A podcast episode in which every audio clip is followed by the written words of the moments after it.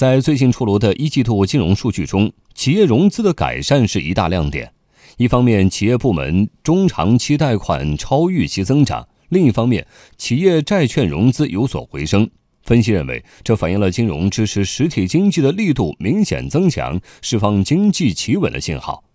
央行副行长陈雨露也在最新的表态中强调，今年中国稳健的货币政策将松紧适度。我们来听央广记者骆家莹、夏青的报道。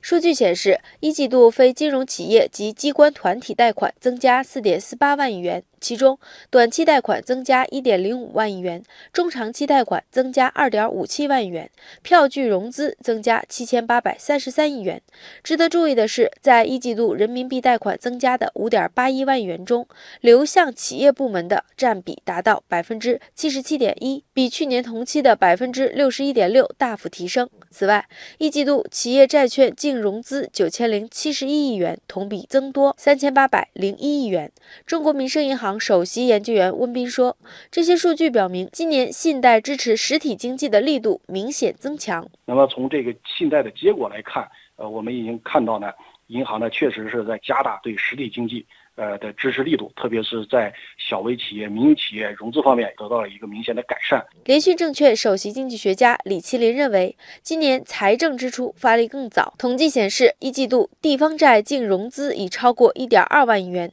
较2018年同期增长1万亿元左右。其次，央行的货币政策在一定程度上降低了银行支持实体经济的后顾之忧。先是通过定向降准给银行释放稳定的长期资金，帮助银行降低负债成本；又放宽了对普惠金融小微企业的不良容忍度，缓解了监管压力。事实上，早在今年年初，央行就发布消息，为2019年工作定调。2019年，央行要以服务实体经济为导向，优化信贷投向和结构，强化金融服务功能，以服务实体经济、服务人民生活为本，进一步落实好各项信贷政策。兴业银行首席经济学家鲁政委认为，经过前期政策的不断积淀，企业融资状况向好，促使经济企稳的信号不断出现。这个对于大家担心的企业的资金面，这是一个非常重要的信号，也就是表明经过前期的投放之后，现在企业比过去变得更有钱了一些了。